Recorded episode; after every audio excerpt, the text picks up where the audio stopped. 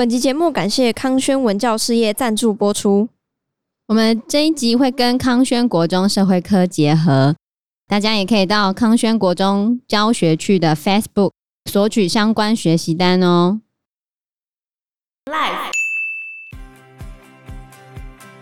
然后在他妈妈死掉之后呢，他就决定要跟毛福美和姚冶诚离婚，然后说从此之后我要投奔革命，我要跟你们离婚，讲的很好听哈、哦。但是。毛福梅跟毛福梅的亲戚是反对的，所以最后毛福梅只是丧失了蒋中正的那些财产的权利，他还是住在他们老家。Hello，大家好，我是 Joe，我是 Fana，我是 Anna。以日本来说的话，就有一个千田春，十五岁跟孙中山同居，二十岁病逝，然后大月薰是十八岁怀孕。然后孙中山就不跟他联络了。即便孙中山这些看似渣男的行径，不过我觉得可能是那时候网络不发达，很难联络吗？不是说很难联络，我是说宋庆龄也许不知道孙中山有那么多事，也许知道，也许不知道。哦，不管怎样，他还是深深的被迷上了。他爱上孙中山的那年，宋庆龄二十二岁，孙中山四十九岁。没有办法哎、欸，老男人。可是他都不会被爆花边新闻吗？然后孙中山呢，嗯，即便有恋爱中的人，就是比较怎么讲不理性吧？哦、对啊，虽然他后面恢复理性的时候，他有说他其实并没有陷入情网，他只是被浪漫情怀所感动，他只是仰慕他是个伟大的英雄啊什么之类的。才差二十七岁还好吧？哎呀。但是他是为了孙中山私奔的。本来他回去跟他爸说他要跟孙中山结婚的时候，宋查理是把宋庆龄关在房间里面，不让他出去的。后来是在他们家里的女仆的帮助之下，就帮忙架梯子架到他的房间，然后从窗户那边爬梯子逃出去的。嗯、太偶像剧了吧？这真实的、啊，而且那个《宋氏王朝》的这部电影是有拍摄到的。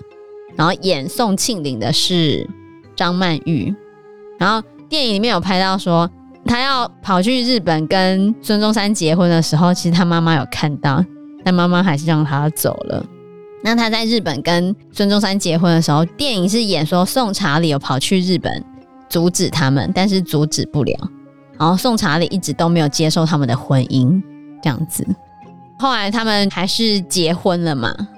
他们结婚了之后呢，孙中山跟宋庆龄回到上海，他原本也想要得到宋庆龄家人的同意，不过爸爸是不接受的，妈妈可能就没有讲什么，但是儿女们其实都是接受的哦。以这本书里面的写法，宋家其实都是接受孙中山跟宋庆龄的婚姻的。蒋中正的角度，对，是从蒋中正的角度，就宋家是接受的。我要认真的讲的是，蒋中正帮他开脱。如果蒋中正没办法帮孙中山开脱，他后面甩掉他所有女人去娶宋美龄，就不会合理了。对，蒋中正这边的说法就是，宋家对于孙中山都非常的敬重，但其实事实不是这样。事实，反正就是他爸爸不接受啊。嗯、对，你怎么可能接受？嗯、就只有爸爸不接受。妈妈应该也不 OK 吧？嗯，老男人哎、欸，而且那个是本来要叫 uncle 的人哎、欸。对啊，对啊，他等于是看着宋庆龄长大的啊。书里面很有趣，就说这个老男孩就是无法把手从女人身上拿开，在讲孙中山，非常之中肯，形容的很贴切。但是从蒋中正的角度，就不能讲孙中山坏话。对啊，其实蒋中正一直非常的崇拜孙中山。对，他就觉得他是孙中山最死命的追随者，很崇拜他。对，不管谁逃走了，谁背叛了孙中山，蒋中正就是没有背叛孙中山。怎么可以这样啊？孙中山是蒋中正的英雄嘛？你可以把他们当基友。好，嗯、后来在他们明明就在讨伐袁世凯的时候，孙中山还忙着自己的女人的事情。然后这个 moment 呢？袁世凯最后还是自己挂掉了哈。袁世凯在一九一六年六月六号，他就尿毒症死了。尿毒症，尿毒症其实如果现在的话就洗肾就 OK 了。哦，当时没有办法洗肾。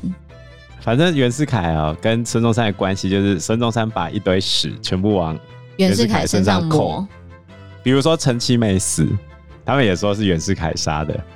那我就问你一个问题啊：一九一六年五月十八号陈其美中枪嘛？六月六号袁世凯死了，中间只差了十九天。好、嗯，就算袁世凯不知道十九天之后他会挂，那他也应该知道。他身体有点问题了吧？因为尿毒症其实是慢慢的，他会很不舒服，他其实会食欲不振，吃不下。我爸之前就是尿毒症，真的哦。对，他就是到后面很严重的时候，体重一直在变轻，可他一直以为他是感冒。但你们到后面才发现吗？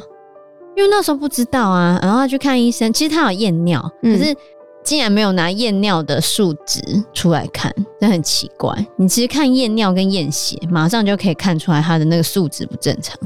但是竟然只去验尿验血，可是没有拿数值出来看他到底怎么了，然后就一直以为他只是感冒，然后没有好，或者什么什么什么这样子。可他就是一直吃不下，奇怪。那这样是之后一辈子都要洗肾吗？看他的肾脏有没有坏掉。我爸就是后来肾脏就不行了。为什么呢？其实后来也找不到原因，可能是高血压的关系吧。哦，然后他本来肾功能就不是很 OK，后面可能又一直没有追踪。如果他中间有追踪的话，也不知道会不会到这个样子。其实不知道，对啊。那他现在有恢复了吗？那现在就是要一直洗肾，肾脏已经没办法恢复功能的。所以在尿毒症之前，很容易是先有高血压。所以去看袁世凯的体型，感觉上就是那种三高体型啊，就是胖胖的那个样子，很胖。袁世凯很胖啊，哦，肥肉太多了。反正他就是没有及时治疗了。以前也没有什么洗肾技术啊，对啊，以前就没办法啊。尿毒症的症状其实早期症状没有很明显啊，你到最后就是会食欲不振，然后觉得很累这样子。那那时候他们甚至知道那是尿毒症吗？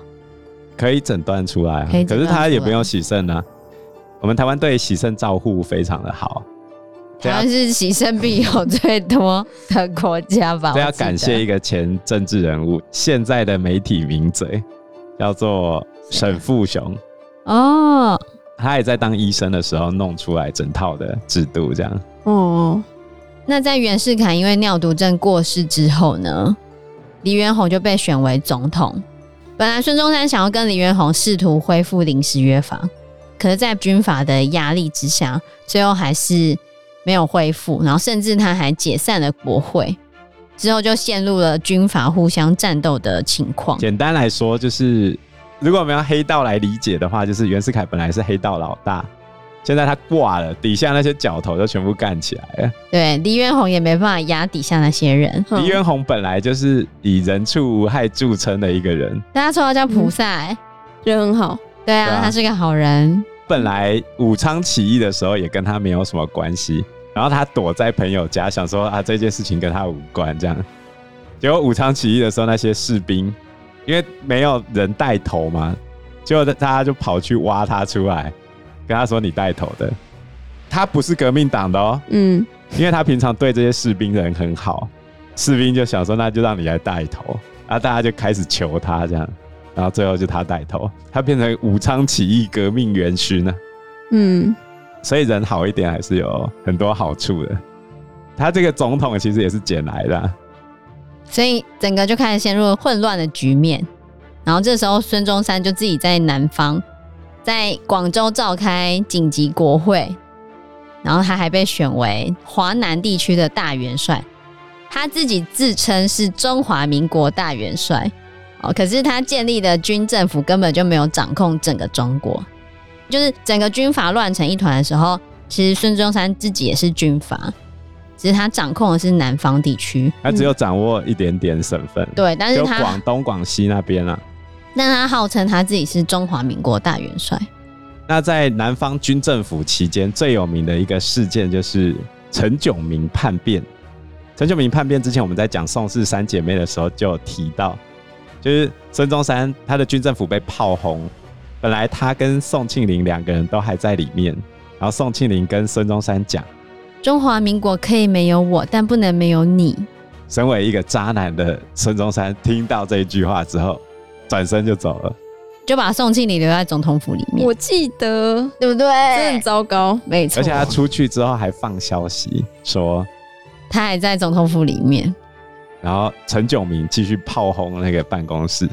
后来宋庆龄跑出来之后，宋庆龄还听到孙中山继续在放消息，说孙中山人在办公室。不是他整个脆心吗？超级糟糕，真的是很恶劣。而且后续就是宋庆龄就流产，之后也不能生了。所以你看宋庆龄为什么会对他脆心？是谁都会脆心吧？我们把视角转到蒋中正身上，我们来念一段国小课文对这一段故事的记载。好，这一段课文出自国编版小学课本第九册第九课《忠勇的空一格》。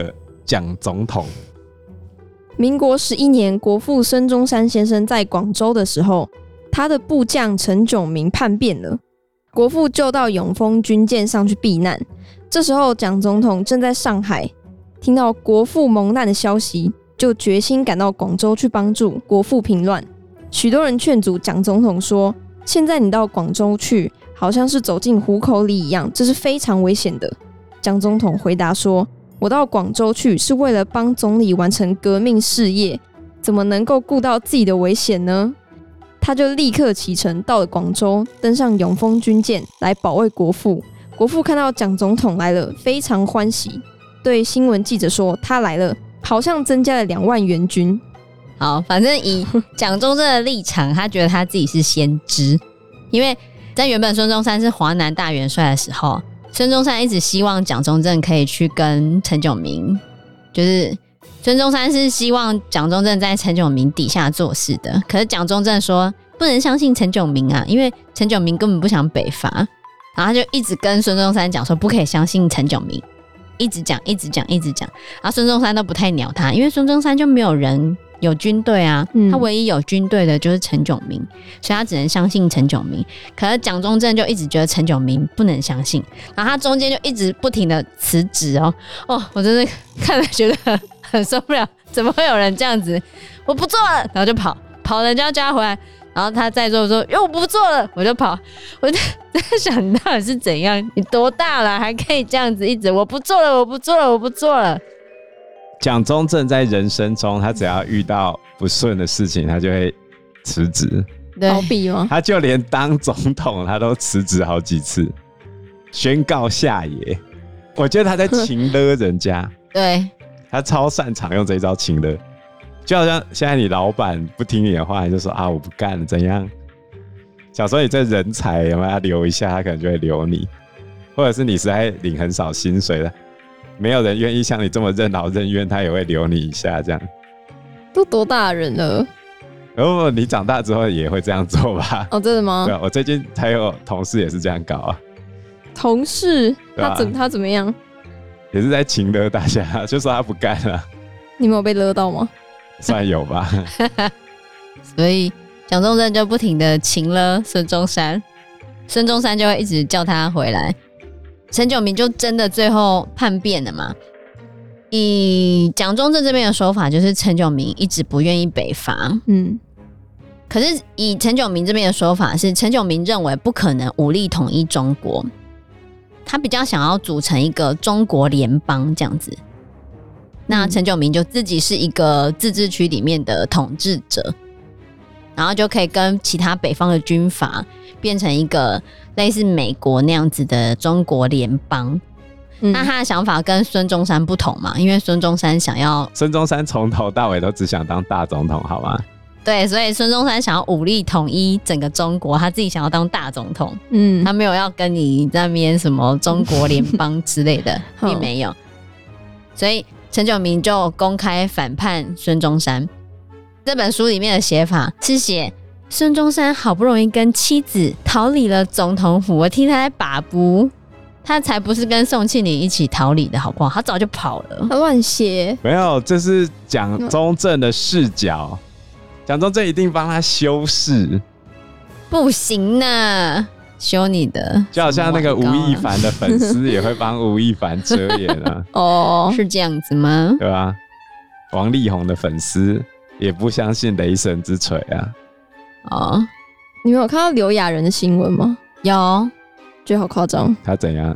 吸毒啊，而且是一次吸四种。对，他好像吸大麻，还有大麻、K 他命什么的，还有古柯碱。对啊，哎、欸，刘亚仁，我本来就想说他这么会演，他的粉丝也一直替他讲话。哎呀，所以蒋中正就是孙中山的狂粉啊。嗯、对对对对对，然后狂帮孙中山讲话。那在这段时间呢，其实蒋中正他还有遇到他的第三个女人陈洁如。对，蒋、哦、中正在陈炯明底下做事情的时候，因为他一直这样反反复复嘛，嗯、他就不相信陈炯明。然后中间有遇到他妈妈往生的事情，蒋中正是非常爱他妈妈的。我们前面有讲过，因为他妈妈从小含辛茹苦的抚养他长大，所以他非常的爱他妈妈。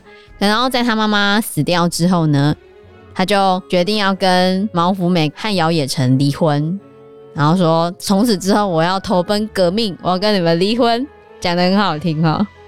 但是。毛福梅跟毛福梅的亲戚是反对的，所以最后毛福梅只是丧失了蒋中正的那些财产的权利，她还是住在他们老家。然后姚冶诚的话呢，就是给他一笔钱而已，就说他要跟他离婚。可是他离婚之后，他就马上纳了一个妾，哪来的离婚？他只是想要找新的女人而已吧？对呀、啊，他新纳的这个妾呢，叫做陈凤，陈凤，对，就是陈洁如。他才十五岁，十五岁。